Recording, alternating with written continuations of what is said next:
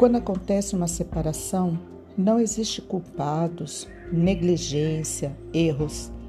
Enquanto houve a união, a entrega aconteceu com o que tinha que ser dado. Quando o vazio está em nós, ninguém vai supri-lo. A união e a separação servem para nos ensinar o que falta em nós.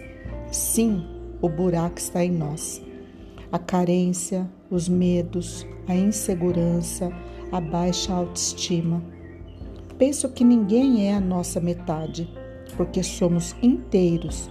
E quando entendermos este processo, nos uniremos a outro inteiro. Bora preencher este buraco?